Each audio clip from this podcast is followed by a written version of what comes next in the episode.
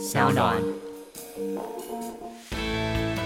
那些你不敢跟老板说的事，我们聊给你听。Hello，大家好，我是 Jack。Hello，大家好，我是 Cady。今天迎来了我们第四季的最后一集。那在这欢乐的时间，我们就是要来录一下我们跟大家说好的离职完整报告。你准备好要来跟大家说明了吗？我准备好了，但是我怕就是光讲我的离职故事，听众应该又会想骂我，太把焦点放在我自己身上了。对，所以今天要从你的离职反推到跟老板提离职这件事，如何跟老板提离职？没错，没错。OK，OK。Okay, okay. 嗯哼，你那个。算了，好，没事没事。怎么了啦？我刚刚打哈欠吗？没有吧？不是，你刚刚那个嗯哼，就这样很主管是不是？蛮主管，就嗯哼，好，来换你了，这样子。嗯、呃，你你好，按照惯例，那你先讲完故事，我们再来分析提离职这件事情。让我们来听听 Cady 离职的心路历程。我其实大概从我记得我真的决定我要离职的时候，是我去年国庆日的年假。这么早？其实蛮早的，好。然后我那时候就国庆年假嘛，然后我的室友们都回家，回台中，我没有回台中，然后我就在自己的房间把自己关两天两夜。当然有出去吃个东西什么的，但主要就是我就是一直在思考一个问题，就是我就一直问我自己：我我现在做的事情我真的喜欢吗？我是真的喜欢我在做的事情本身，还是我是喜欢我被他人认可跟赞赏的感觉？就是我想要理清一下这样。嗯哼。你故意的，你故意要嗯哼我，哎、欸，你现在在报仇哎、欸！我没有，因为我刚嗯哼你，然后你现在嗯哼我，只是因为感觉你刚刚讲到一个断点，我去补那个断点啊。哦、oh,，OK，好，我觉得这真的很难讲哎、欸。为什么？因为其实我我内心有非常纷杂的想法，就是我我是有很多很多很多思考很多事情。那我来提问，好，这样比较能够快速的收拢，让大家能够理解你为什么想要产生离职这个想法。好啊！你决定要离职的那一瞬间，就是你下定决心的那一瞬间，脑袋跑出的是什么样的画面，或是哪一句话？不是别人伟人说的话，而是你自己。就是我想做我想做的事，而不是别人认为我擅长的事。OK，就，就是这句话，其实就是这句话。那这句话出现了之后，你往下有冒出你想做什么事了吗？有。你想做什么事？但就是有点难讲。难讲，怎么说？因为我想做的事情好像不是一个一个职业可以框架住的。那可以大概描述一下吗？就其实我从大三的时候，我就很想要做策展。我那时候会想做的原因，不是因为我很喜欢展览，是因为我很喜欢策展这个概念。就是我读了很多书，然后找出了一个我对策展的字眼研究的这个概念。嗯。然后因为我觉得策展它是赋予事情一个新的观看环境，对，所以。大家所认知的策展就是你知道展览空间，然后你会比如说选了一个议题，然后我们重新论述它，然后它就是赋予观看环境。但我觉得策展它并不是只是仅限在展览空间上，嗯，所以比如说像我们已经做企划，然后我跟你聊，比如说聪明与笨，然后跟你讨论成熟的定义，那就是我重新又策展一次成熟，我重新策展一次聪明与笨，这样就是用我们的角度重新去看待这些字，对我来说也是一种策展，这样。嗯，就是我就是想做的事情是跟这个东西有关，就跟这个概念有关。如果围绕在这个概念上，我觉得我就会喜欢。那当然也会有一些我特别喜欢的主题，那比如说像字眼研究啊，比如说女性的议题啊，就是我会比较热衷的主题。然后，但是因为我在公司里面不是只有做 podcast 嘛，嗯，我在公司里面还有做就是娱乐合伙人的行销跟推广，嗯，所以我就在想说，我们做 podcast 的的初衷也是因为。回到我这个职位，就是我是品牌社群推广大使，嗯，所以我们在做这个 podcast 还是就是要回到要推广 self 的东西上面，初衷是这样。然后只是我我一开始在推广 self 的方式，就是可能用 YouTube 或是用 Instagram 都做的很不上手。然后后来来到 podcast，我就觉得哦，我有我有找到一个我表达的方法，然后我也可以用我自己的方式做，所以我是很喜欢 podcast 的这个部分。但是回到娱乐合伙人的行销。在做行销这件事情上面的时候，我就发现我不是很喜欢行销这件事情。不是因为我不我没有不喜欢娱乐合伙人，我觉得娱乐合伙人很棒。对，我只是不喜欢做行销这件事情。但我以前不知道，我以前就只是觉得，哎，行销可以学啊，然后没有很难呐，或是我觉得我做得到。然后后来我就发现，就是我没有很喜欢。那我就想说，如果我很喜欢 podcast，可是我不喜欢做行销，我离职的话，我愿不愿意为了去追求我更想做的事情，而可能就是呃离开我现在拥有的名声？我觉得值得吗？这样，那我后来觉得，我觉得是值得的，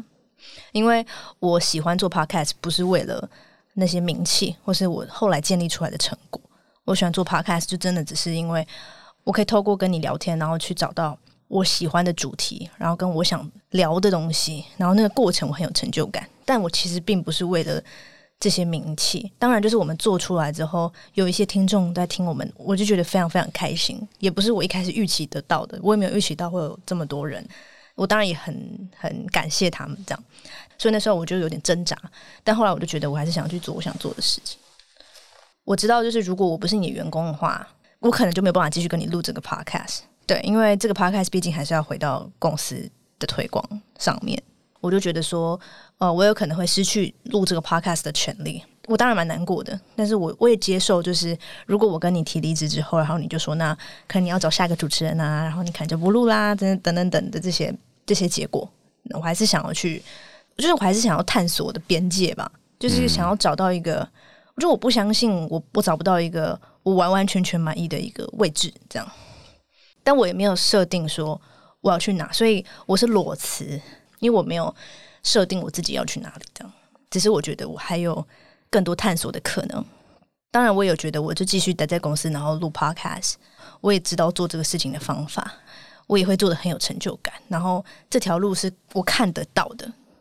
但比起这个看得到的，我就觉得是不是有另外一条可能还没有很完整啊？它还不一定能走得。很轻松，或是走得很顺利，可是它也有可能未来是一个属于我的路。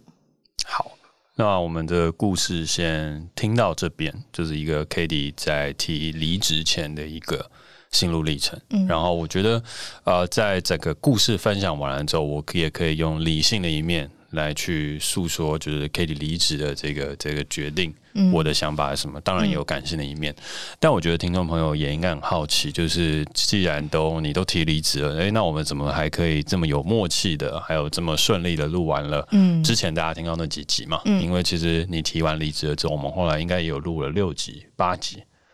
差不多，嗯、应该有录了蛮多集了。然后我觉得大家应该也都会蛮好奇，就是说，诶。那我们怎么样还可以这样录音录下去？还是 Jack 与 Cady 就在上演一个表面和平的戏码呢？那我觉得大家应该是不会有这样怀疑，就是上演表演和平了。毕竟我们都是以真诚做成，所以呢，如果说那个时候是很不愉快的，也有可能我就是说，我们就录到那个时候，后面也不录了。嗯，对，就是有一些很多考量跟很多变因。那事实证明，就是这个离职这件事情，我觉得对。公司以及 Cady 双方来讲，我觉得都是有得到一个呃妥善的处理跟收尾，所以我们大家其实，在最后待在公司的这段时间，也都还是很开心的。嗯，那接下来的这一块，我觉得就想要请你跟观众朋友分享一下，你确认离职了之后，你是怎么样提出的这个过程，嗯，然后怎么样来获得善终，获得善终。好，好来，就是我决定之后，我决定之后到我真的提，其实好像过了。两三个月，就是我就抱着这个心理，这个决定，我一直没有讲。就是那时候也是有点害怕，因为我其实不太敢跟浩伟讲，不知道他会不会他会怎么样，不知道他会不会变成霸气的直白评论家之类的。然后，但那时候我就也是再一次跟他一对一开会的时候，就跟他提了这件事。我先跟他讲的，我第一个跟他讲，然后他就有一点，我觉得他应该有一点惊讶吧。虽然他看起来蛮扑克脸的，但我觉得他应该有点惊讶，问我为什么啊？然后我就跟他讲。我的想法，然后他就说：“那你打算做到什么时候啊？”然后我就跟他讲我的想法，然后他就说：“好。”然后我跟他讲完之后，再去跟我们公司的人资讲。然后我觉得这是一个蛮好的方法，因为就是如果公司里面有别的管道可以不用直接面对老板的话，我当然就是先 跟这些管道的人讲这样，然后。那时候我们公司人资就有跟我说，哎、欸，他有跟你讲啊，然后你，你没有聊过，然后你好像你跟浩伟有聊过之类的，所以我就知道说下一次我面对你的时候，你是已经知道这件事情了。呃，我就记得是你知道我要离职的资讯不是从我这边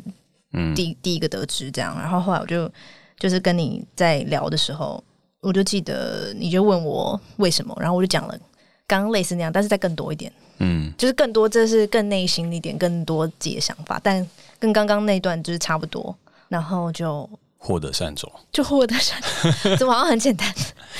但其实我当下其实我也是不敢直接跟你讲的，嗯，我不敢就是可能有一天录完 podcast 就直接跟你说，哎、欸，我想离职这样，嗯，我觉得我不敢。那接下来的话就会是进到就是我们在分析 Cady 离职以及后续，我觉得有可能几个重点是从老板的角度看待离职的这一块，嗯。嗯那刚刚 Kitty 讲完了他这边的故事跟这个想法，嗯、那我觉得这边的重点的话，其中第一个就是要提醒说，离职的朋友，就是想离职的朋友啊，就是公司如果有既定的流程跟 SOP 的话，那最好就是要按照那个流程跟 SOP 去走，不要因为比如说你在跟老板录 Podcast，或是你跟老板可能比较熟，或是你可能今天觉得我写一封 email 直接跟老板说，别人比较不会误会。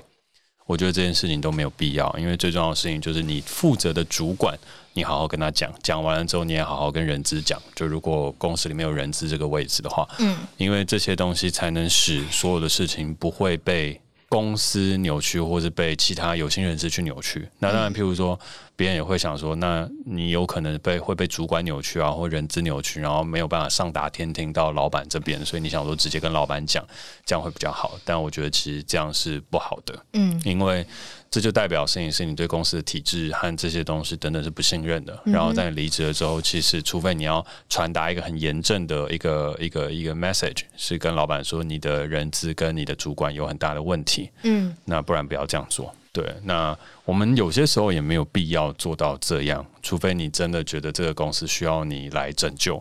那如果你要拯救的话，你就好好去拯救这间公司，不要选择用离职的方法来去表达，因为我觉得那是一个很不好的做法。那既然你都要选择离职，那你就用一个最安稳的方式去离职，对你对公司都好。千万不要就觉得好像说我的离职可以带给公司的老板或者谁的一些教训。然后让他可以幡然醒悟，或者什么等等的，绝对不会有这种事情发生。所以绝对不要用这样的方法去做离职。那为什么我会这样说？的确也是因为公司之前有些人的离职就是是直接跟我讲，那他没有跟他的主管讲，也没有跟人资讲，然后跟我讲完的时候就不干了。那我觉得这个方法和这个事情其实就是很不好的一个做法。嗯，对，因为我觉得那会对于你的主管和人资当中是一个很不尊重的事情。然后再来的另外一个事情就是 k a t i e 在哦按照流程、按照这些 procedure 做完了之后呢，他还是有非常好的去完成了他分内的工作。所以我觉得在这件事情上面就会让我们有更多的讨论可以产生，就是说，哎、嗯，那呃，如果说 podcast。就是在 Cady 离职后，他有没有可以找到一个新的方法可以继续下去？那说明我们可以来讨论看看，嗯，或是最后这几集，因为 Cady 其实已经离职了，所以那最后这几集的时候，我们是不是要用什么其他方法来去支付？譬如说录音费啊，或者什么等等的，那、嗯、我们就可以回到一个行政的呃程序。所以像最后这几集的时候，我们上一次录音也就给你签劳报嘛。嗯，对啊，我们就也还是一个正直的公司，就是哎，你有来录音，那你离职了，我们额外请你多做什么样的事情？我们应该要做些什么样的东西？嗯，那我觉得这些东西就可以理性和和平，然后未来大家也真的有机会是可以一起好好讨论的，就是说不定未来有机会合作。那这边再举一个例子，就像是我们之前 Self Oasis 有一位厨师，他离职了，嗯，嗯，然后离职的时候，其实也是有按照程序啊，按照这些东西去讲和去去讨论。那当然后面还是有一点点小小的一些摩擦不愉快，但是到了最后的时候呢，他自己成为了一个甜点师，然后今天我们就去试吃了他的甜点，然后还不错，所以呢，我就说那没关系，那我们接下来这边的话，大家也可以一起合作，就去吃他做的甜点，和在呃店里面贩售。所以我觉得离职它真的是一个艺术，就是这个艺术的事情是，你不要想怎么样做会对公司最好，或者是对你最好，或者什么等等的，不要想那么多，按照程序和规则，然后遇到了什么样的事情就去处理。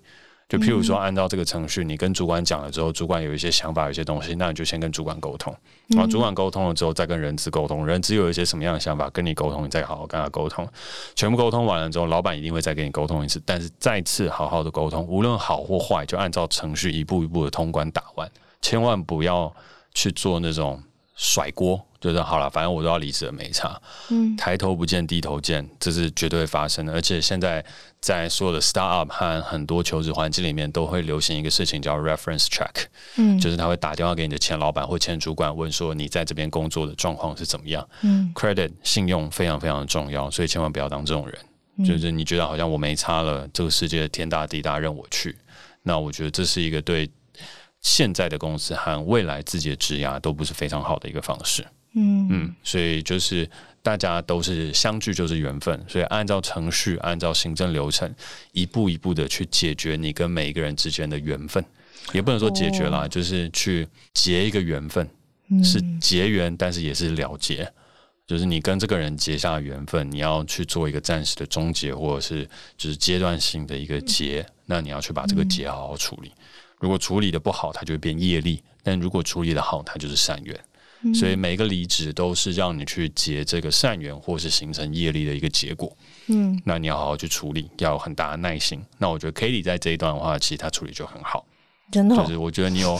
好好的跟浩伟讲，有好好跟艾娜讲，所以当他们把这些东西传达给我的时候，他们是带着善意来跟我讲的，而不是说今天 Cady 就是呃裸辞，他什么事情都没有想，没有想好的一个人，他就要去放飞自我。没有，他们没有这样讲，他们就说 Cady 人生当中有一些不同的规划和想法，他想要去做一些可能更适合他自己想要去探寻的一些方法。那聊完了，听完了之后，也觉得适合。好，那这边就要从理性层面来去讲另外一个可能 Cady 也不知道的事情，就是公司的人怎么看待他离职的这一块。OK，好，准备好了，好可怕。这段他也从来都不知道，其实公司的大家都 好了，没有了。这边不适合做效果，因为可能真的会伤了一个幼小的心灵。好，呃，公司我觉得这边在在提离职的时候，我们也可以把一个东西考虑进去，就是这是一个两造双方的事情。嗯哼。呃，你有在想你在行销上面遇到的一个困难，但我们也有在想我们公司在推娱乐合伙人上面行销遇到的困难。嗯，啊，行销这个职位到底是什么呢？你要把一个好的产品跟一个好的 solution 或是一个好的我们现在在做的事情推广出去，给更多更多的人知道。嗯，而行销里面它其实有很多技巧跟手法以及专业性。嗯，然后它这些东西其实跟人性也有很大的关联性。你做的东西再好，你行销都还是有一些暗黑的操作，你必须要去做。譬如说，哦，你要知道几点几分投什么样的广告，做什么样的事情，大家会最有动力来去做购买，或者是你要去想用什么样的字眼来去达到这样子一个触及跟消费力。嗯，那那些东西的话，它是需要有一些。现实的方法来去操刀跟去做，然后不能很感性。嗯，行销是要非常理性的。这个数据 report 回来，你就是可能要用呃谁的脸要多一点，谁的什么东西要强烈一点。那举一个更极端的事情，就是我们到后面行销上面所给出来的东西是什么呢？行销所营造出来的事情就是图片优先于文字，影片又优先于图片，这是行销上面大家都理出来的一个状态嘛。但其实影片当中，我们又要越短越好。然后呢，字眼要越耸动越好哦。成功人士的四种法则，然后什么什么的一个绝对黄金理论，类似像这样的东西，你就要去用这些字眼来吸引人。那甚至又像是更早期的一些钓鱼网站、内容网站，我们要去 compete 的对手就是他们，他可能就要放一些很抢眼的图片或者是什么等等的。嗯，那些就要花很多时间去做 study。嗯，那我们那时候其实，在几次主管会议当中，也有讨论到说，你在这个位置上面的适合性。因为其实你是一个感性的人，所以你录 podcast 录这些其实可以做得很好，因为你会用很真诚的一面来去录这些东西，然后你也真诚的相信娱乐合伙人这一个 project 跟专案跟 self 想做的事情，所以你感染到了很多我觉得很棒的一些朋友，就像是呃后来你也有就是我们大家一起吃个饭，有个你的朋友 Michelle。嗯，就是他听了你讲了之后，就真的非常喜欢娱乐合伙人这个计划，然后也跟我们讲了这个计划到底有多棒，然后转而分享了一些像 B 型企业的概念啊，一些等等相关的事情。所以其实你在感染力上面是有的，但是在 marketing 上面，其实你本身是不适合的，你不适合做行销。老实来讲是这样，嗯，你适合的事情是把这样子的感染力去推广给更多的人，但是是来自于一个自由和恰当的时机点，然后你真心的相信。所以，如果这个位置它依旧是一个推广的大使，或是我们请你做一个策展，我觉得这会是很适合的。可是，Self 现在正在面临一个成长期，然后它又是一个区块链的市场，所以它需要很强烈的一个 marketing 的东西下去。嗯，所以单就这个 position 上面，其实公司那时候也有在一个两难的状态。你是一个很棒的员工，然后你也做得很好，可是，在行销上面，你有你天性上面的不适合。嗯哼，那我们到底该怎么做？所以其实那时候我也在跟浩伟讨论，你的做法可能就只有两个。第一个事情就是你要把 Cady fire 掉，换一个称职的行销人员进来，因为你现在非常需要 marketing 专业的人，然后他要去操作的是整个国际的市场。第二件事情是你要把 Cady 这个定位确立好。就是他做 podcast 再加什么样的内容，再加什么样的事情，我们去创造一个职位出来。当然，那个职位它是真的是也是我们所需要的，因为 startup 当中它本来就会有很多不同的东西会在中间变形出来。嗯，podcast maybe 是一个，可是如果是这样的话，那不好意思，我的预估和判断的事情是，我觉得我那时候没有笃定跟他说，我觉得他也不会在 self token，他会到 self pick。就是他 suppose 应该是要跳公司了，他应该要到影视制作这边来，而不是留在区块链新创这边。所以无论哪一个选择，你都不会留在 self token。哦，想问，就是这个讨论是我提离之后还是提离之前？哦，嗯，所以这个故事也是要跟大家讲的事情，就是说，其实不只是你在想公司，公司也会去想大家。嗯，然后其实如果你跟公司很好的话，公司也会呃很舍不得你。就是类似像这样子，就是只是每一个人的能力跟状态，他不一定都是在最好和最对的时间点，哦，大家一起都共事往前。嗯，所以有些时候，当公司成长了，或者是在不对的时间点遇见，终究也还是要走向分离。而在分离的时候，其实两边都是一个困难的决定。所以有些时候，当你提了离职的时候，就像浩伟，我猜了，我没有跟他很深的聊过，但我就说，我们改天一定是要好好一起喝一杯啊。那天也是有跟他喝一下，就是。一定会舍不得，但是会知道的事情是，它是对两边都好的事情。所以我觉得在那时候离职，这整块东西顺利和往前的时候，就是我觉得成熟的公司，当一个员工提出离职的时候，通常双方都有一点想法。嗯嗯，我觉得这是通常都会发生的事情，而不会是说单方面的。而这个东西你自己也可以考量在内。所以有些时候，当你提了这件事情的时候，你有可能也是为公司解决了一个事情。也有可能，嗯，但我觉得那个事情就是这是一个合意离职，就是我觉得公司大家知道现在只是不对的时间，大家都是对的人，那我们未来有可能再合作，或未来我们也有可能 Podcast 可以继续合作下去啊，还有很多的可能性，嗯，但是我们中间就要花一段时间，在双方都有不舍的情况下，把行政程序处理好，然后放双方还有再次合作的自由，嗯，我觉得这是离职最好的状态。嗯，我们只是把我们目前现在约束力暂时解除，当然这个在解除的过程当中还回自由之身，大家彼此都是很好的。嗯，OK，好，那这个就是针对你这块案例当中说的一个公司这边出发的小 insight。那想问哦，就是那时候你你不是跟浩伟说你要么就是 fire KD，嗯，那要么就是把 KD 的定位定清楚，嗯，那他说什么？他没有很立即的反应。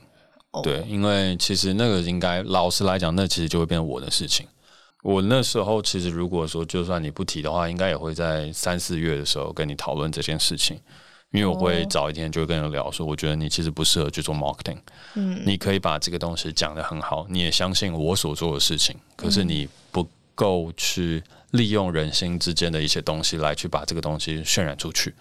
嗯，就是我们现在在这个时代蛮可悲的，就是好的东西其实很难出去。我们大家说酒香不怕巷子深，但是其实现在的事情，酒香的确怕巷子深，因为网络的世界当中太多哗众取宠的事情正在发生，所以你没有把行销，你没有把声量打出来的话，再好的东西它也都会被淹没。所以我们需要有一个可能比较擅长操作的人，来把我心中觉得很好的东西操作出去。我们都是很好的人，但我们需要另外一块环节的人来协助我们。所以，我就会跟你谈说，那我们是不是要转做另外一个方向？然后，但另外一个方向，因为我有多元发展的事业和不同的事业群，那也许我们可以从中去找出一条对的方向。因为毕竟我们 Podcast 做的其实也是不错的，嗯，对啊，他不会是说我们努力了这么久，双方很好，但很累，然后一无是处。双方很好，很累，但我们至少有把 Podcast 这条路做出来，它也是创作的一部分。我觉得这是一件很棒的事情。嗯，那就直接在看接下来路，我们大家怎么样配合跟怎么走。嗯那这边的话，就是因为你的 case 讲完了嘛，然后刚好在 rundown 上面有看到，就是说老板最讨厌怎么样的离职法和一些腹黑的故事。对，我觉得有最后一题，我可以先先分享，就是里面有一个 rundown 有写到，就是说，哎，我有想要为公司留下 KD 吗？有或没有？然后原因？对，那我其实就是像我刚刚说的，我觉得我每一次在思考东西的时候，都是从公司的角度出发，这是肯定的，因为我是老板。那公司的角度出发的话，我觉得现在做法是最好的，就是你可能不适合做 marketing，然后强留在公司这边再去塞其他的事情，你也会不快乐。但是未来我们可以在 podcast 上面有更多的合作，可是我觉得那不一定就是呃成为一个正式雇员的方法，它是最好的。所以 maybe 我们未来可以用呃 podcast 的 partner 的角度出发，它也是另外一种可能性。嗯、所以我没有想要那时候你提离职的时候，我没有想要留你。嗯，对，因为我觉得那会是一个比较好的发展状态。你有走心吗？没有。你有想哭吗？没有。好，那接下来的话就是老板最讨厌怎么样的离职法？然后其实还有一个事情是腹黑的故事，是上面有写到，就是老板加薪留你，是不是并不是你很棒，而是你的成本最低？请问老板真的是这样吗？诶，我看到这个的时候，是你有类似的故事吗？或者是你有碰过类似的经验？没有，但是这是常见的，就是有看过这样的说法。哦。然后我也有听过一个说法是，如果你已经主动提离职，然后把你的把你的意愿讲清楚，你的老板还是硬要留你的话，嗯，通常都不是好老板。哦，我我我有听过这个说法，因为就是一个真的好的老板的话，他如果看到你，就是你已经想要走了，他应该会选择，嗯、就是老板是可以让这件事情善终的一个很大的关键嘛，他应该会选择让你走，因为他如果也在意你，就是他他如果也觉得哦，他是为你好，觉得哦，也许你的发展会离开公司更好的话，对对对对对，然后我就发现。就你好像是一个大家给你提离职，你就是会尊重别人的人。就你好像不太会。好，对我这边切成两种状况了，就是第一种是的确啊、呃，有老板是会因为你的成本很低，所以留你，因为你可能在讲说你的职业规划或者什么等等，但反正你就这么便宜，在这边做事情也不错。我心中可能有个数字，譬如说三万二到三万五，我其实都 OK。然后呢，我就会觉得你现在只有三万一，那我就再开嘛，三万三、三万四、三万五，你要不要？那三万五以后我也不要了，因为你太贵了。的确会有这样子的老板，但也有一种老板就是说，你其实状况很好，但是可能你只差的是你的薪水，那我就再多开点薪水留你喽。或者是你想要更多的物质条件，那我觉得这个东西是你目前所缺乏的，那我就来想办法在物质上面满足你。嗯，那这个判断的话很简单，就是你跟老板提离职的时候是。呃，我不满意这边的待遇，或是我今天已经有其他想法了，然后你是用待遇这件事情想办法挽留我，这是两种不一样的状况嘛？因为譬如说你跟我提离职的时候，不是说我想要去干嘛，而是说。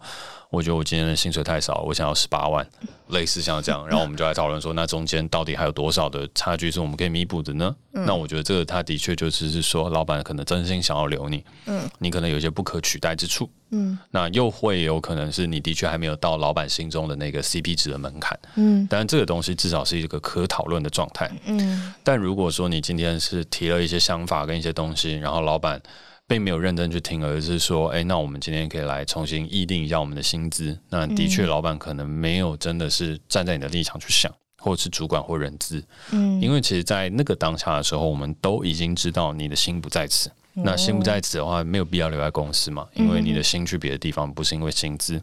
但老板的确有可能会说，那你可不可以再多留一个月，帮我把这些事情做好，然后这个月我再多给你可能两到三成的薪水，因为我知道你不想，就是你有其他更好的发展了，可我还是需要你一下。那那个时候，我觉得那也是老板可能真心需要你的时候。嗯，那我觉得那时候就不妨结个善缘。嗯，但如果只是说，那你再麻烦再跟我拼个两年啊，拼个三年，用这样的薪资，或者再多一个一千块，O 不 OK？那你可能就要想一想，对，因为通常一个好的老板或人资知道这件事情之后，就知道心不在此的人，不是不能说最最不适合了，但是就的确不是那么样的适合。那你就是要去找下一位的 partner 加入进来，下一位的 employee 加入进来。嗯嗯，好，那这边的话刚好从 Cady 这边的离职，也跟大家分享一些小故事。嗯，小故事的事情是，其实公司开到现在已经第六年、第七年了。嗯，然后今年终于来到了一批算是公司的人员比较多离开的时候，就是选择离职的时候，就包含在 Cellpack 里面一起工作很久的几位朋友，和我们早期创业的一些的员工，他们其实也都在今年年后有有两位跟我们提出了离职啊，一位是 Charmy，一位是子毅。那这个事情我也还没有跟别人分享过我自己的想法啊，一个是呃我们节目的 PD，就是我们的导播，然后另外一位是算是跟我一起工作了快十年的学弟，对，就是从创业前他就在跟着我的剧组，然后到了创业后，他就一直在 Cellpack 到了现在。那其实我都还没有好好可以跟他们去聊，就是他们离职后我对于他们的一些想法和东西。但我觉得走到现在，我都会觉得是祝福，就会希望他们在下一份工作和接下来职业挑战可以做得更好。每一个人的状态不同，但是我都会觉得那是一个时间的事情。嗯，所以时间的事情是你一直待在这个公司待了这么久，现在时代变动的这么大。嗯，那如果未来有更好的机会在等着你，那其实这也是一件好事。嗯，那也有更多的人想要进来到这间公司，所以呢，在这样子的一个状态下，它其实就是一个自然的流动。嗯，那你说会不会不舍？会不会觉得有一点难过？我觉得这些东西都是一定的，就是啊，可惜大家没有办法一起走到最后。可是我觉得人就是天下哪有不散的宴席？小学六年级毕业的时候就知道。六年了，同学了这么久，终究也是会分别。嗯、国中、高中三年各三年，大学四年，这人生哪有什么不散的宴席呢？大家都是一个时间下会见面也会离别的必然。嗯，但有很多时候，我们会把离职和分别这件事情给丑化，再也不像毕业那时候的感伤，而是带有很多的纷争。因为在毕业的时候，那个是我们无法选择的一个时间点。六年、三年、三年、四年，我们都是在一个成长阶段当中被人强制画下了一个句点。嗯，所以彼此可能还留在最美的时间点分离了。嗯，到了社会上，没有人再为你画下那个时间点，反而都用很多规矩跟束缚去控制了你的时间。所以你可能真的已经长大了，不适合待在这间公司了。可是你却没有一个很好的客观理由可以画下一个句点。往往等到你要生病了，或者往往你要等到撕破脸了，你才要把这个事情做得非常的决绝。哦，那我觉得这个东西其实不好。所以当时间都会有其定数的时候，人与人的聚散何尝不是这样？嗯，所以无论是老板或是员工，我觉得都要去。好好的放下这件事情，嗯，然后 startup 的老板也一定都会经历过一个事情，就是创始员工的可能离开啊等等相关的事情。我觉得那也都是一个必然，所以我自己觉得现在一些有经验的人，或是都走过这个段落的创业家，我觉得大家都比较能够去接受这个事情。那我觉得员工看待老板的时候，也有些时候也是要这样。就是无论有没有符合你的期待，符合你的想象，大家都要记得那个好的一面。离别了之后，其实没有必要把恨放在心中，反而应该要把一些淡淡可惜的遗憾，等个三五年、六五六年，然后我们大家在一起把酒言欢的时候，还可以笑谈当年发生的一些蠢事。我觉得说好的与坏的，时间过了都变成了故事。那这些故事就是我们大家未来在。老的时候可以拿出来谈笑风生的一些风花雪月。嗯嗯，我觉得你刚刚讲那个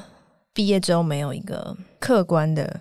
说再见的时间点，嗯，所以你也许就会一直待在一个你不适合的地方，然后等到一个外力的介入，比如说可能病倒了，然后你就说、嗯、哦，我不得不去医院，然后我必须离开，等等等等。然后我觉得这也是为什么做这个决定这么比较不容易。嗯，因为你就是对啊，就是以前高中三年，他就是规定三年啊，你就是要你就是要说再见，然后这有点像是这也不是我能决定的啊，然后但你还是会顺着这个东西走，但长大之后就没有人强迫你一定要做什么决定。的时候，反而很难，就说再见反而很难。嗯，对，所以我觉得你刚刚讲到我一个蛮认同的的点，嗯。嗯，好，那就刚好也趁着今天的结尾。我想说，也可以，呃，跟呃一些要从公司离开的朋友说最后几句话。对，那首先可能先先啊，你的摆最后，这样比较适合当结尾。那首先的话，我要先感谢，就是呃我们的员工 Charmy，就是他担任了话说鲁鲁的导播的整块的职务。那在离职了之后，希望我们还是可以继续合作话说鲁鲁这样子的一个节目。那做节目真的很辛苦，很不容易。可能我们还没有办法一起打拼到看到节目真的能够赚大钱，成为开跑车制作人的那个时候。嗯，但我至少相信的事情是，我们都很认真的有在做节目，跟在为台湾的无论是在 YouTube 上面或 OTT 平台上面去做出更多更棒的内容和东西。然后希望你可以把身体养好，把身体顾好。对，就是把自己的身体照顾好，我觉得才是第一顺位的事情。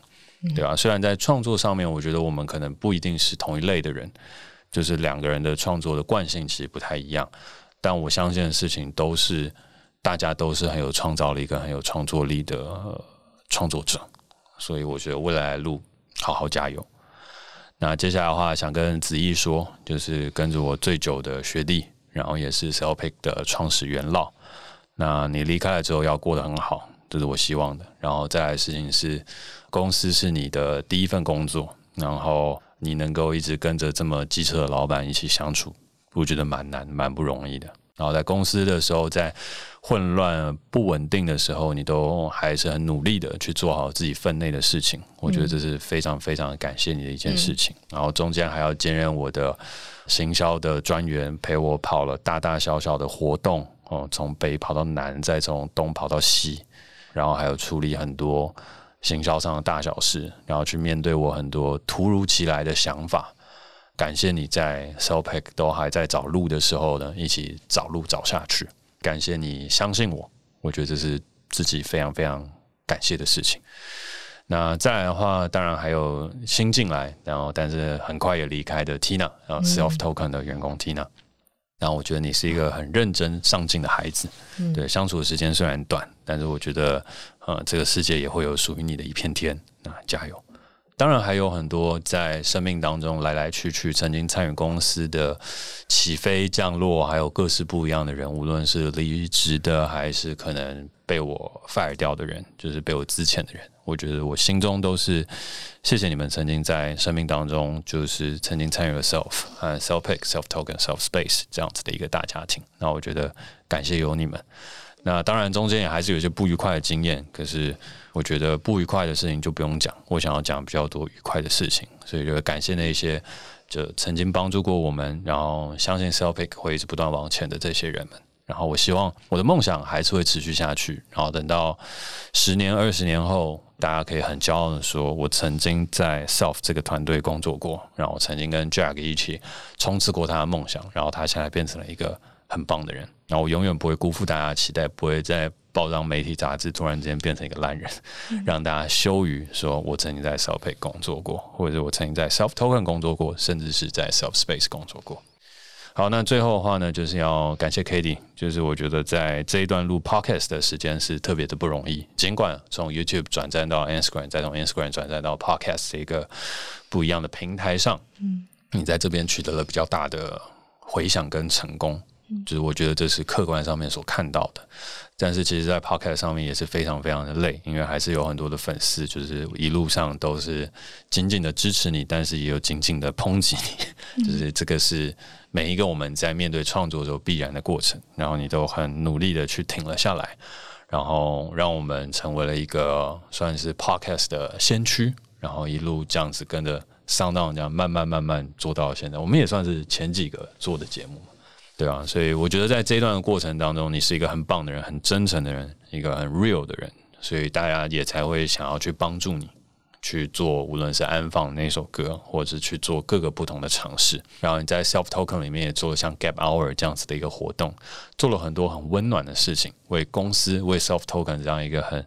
直男、很理性、很 Blockchain 的公司，那 Blockchain 现在变形容词，不是诈骗了，而是一群很理性、很追求效率的人哦，很 Blockchain 的一个公司，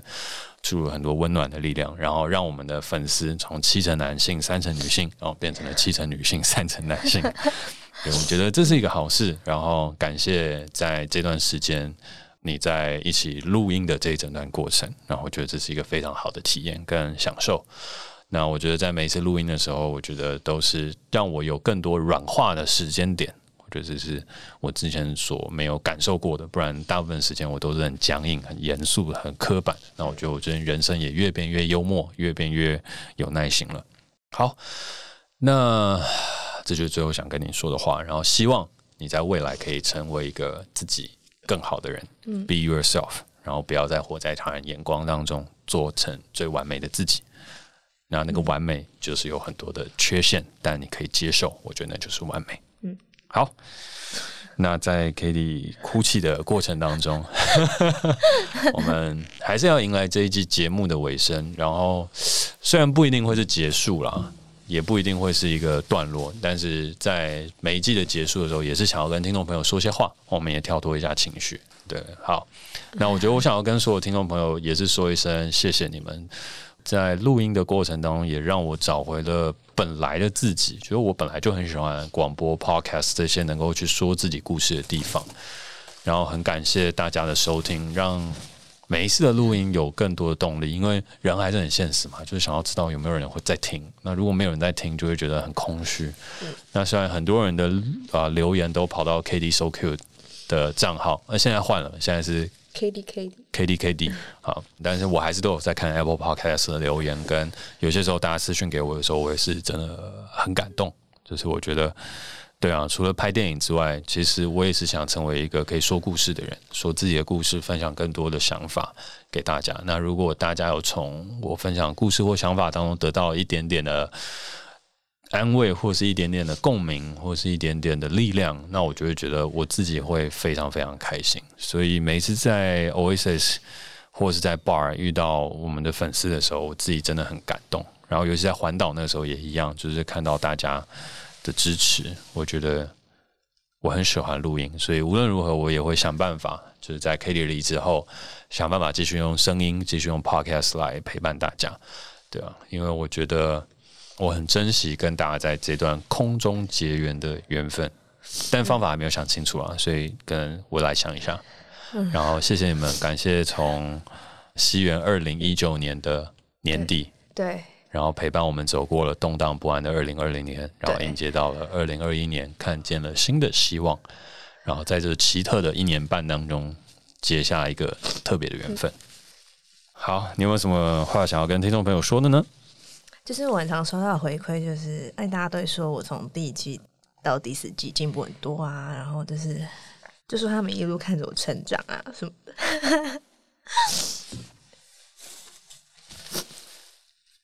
好，KD 已经泣不成声了，所以我觉得代为他去表达感谢。就是我觉得所有留言给 KD 的朋友，我觉得都是非常非常。大的支持他的力量，因为啊、跟着 KD 一路录音到现在，就真的知道她是一个相对蛮脆弱、蛮走心的一个一个一个女生。所以呢，他看到那些留言的时候，虽然每次都会被负评给伤害到，呃，不能讲伤害了，就是走心了一下。但是每一个正评，他也都是看到的时候就笑得非常非常的开心。所以我觉得感谢所有在听的朋友，因为你们无声的支持，让他有了更多的动力可以录下去。然后也感谢所有留言支持的朋友，让他有更强大的信心，是觉得自己可以把这件事情做好。我觉得每一个留下正面评价的人，和每一个在聆听的人，大家都是非常温暖的人。因为正因为有你们，所以才能够支持，无论是我或者是 KD 这样录音录下去。但是在最后的最后呢，还是也要跟所有听众朋友说，就是啊，我们幕后还有一位很重要的工程，就是 SoundOn 的制作人明真。那他也陪伴我们走过了这四季的录音的过程，嗯，然后非常非常感谢他的协助和帮忙，我们才能够去做出这么好一个又一个的计划。然后在最开始的时候，以每周两集的速度更新，中间的时候呢，调整了步伐，然后呢，开始出外景录音。其实出外景那个真的是我自己异想天开了，平常没事晚上都还要去酒吧加班。就是还要背着录音器材去到酒吧，去到福奶茶，我觉得这些都是非常非常不容易的事情。到了最后的时候，也给了许多的建议和想法，才能让我们在第三、第四季当中一直一直不断的进步，然后来让我们内容更加扎实。然后到第四季还有一个小单元，只能二选一，来让听众朋友听到我们更多不同的面向。所以也是非常非常感谢明真，感谢 SoundOn，感谢一路以来的大家。哦、结尾收，我可以讲话。啊，你可以讲话了。嗯、哦，好好来。就是我刚刚讲到哪？我刚刚就说，就是晚上收到听众说我成长很多啊什么的，然后就会觉得，哎、很多就是来给我留言的听众，他们都听很久。就可能我一开始录音的口条没有那么好，但他们还是一路一直支持我。我有时候都会觉得，我从来不知道，就是我说话会有人想听，就是我我找的题目会。有人觉得很棒，这样，然后有时候他们回馈给我，我不一定可以就是回回复的很完整，或是用文字表达我对他们的感谢，但其实我每次都真的很感动，所以就是很谢谢大家一直听我们说话，真的很感感谢这样。然后我是很喜欢做 podcast 的，嗯，大概是这样。好，嗯，那我们在节目的尾声，嗯，以充满感谢的心要说的事情就是，简静，怎么了吗？老板，那些你不敢跟老板说的事，在这儿说给你听。请进，怎么了吗？老板，第二季那些你不敢跟老板说的事，在这儿说给你听。哎，你怎么在这里？这么巧，那不然一起喝一杯吧。Cheers！那些你不敢跟老板说的事，我们聊给你听。感谢你收听今天的节目，我是 Jack，我是 Cady。如果你喜欢我们的节目的话，欢迎在 SoundOn 上面订阅我们。有任何想跟我们说的话，也欢迎在 Apple Podcast 给我们评分加留言，或是透过底下的链接私讯给我们哦。我们未来见，来见 拜拜。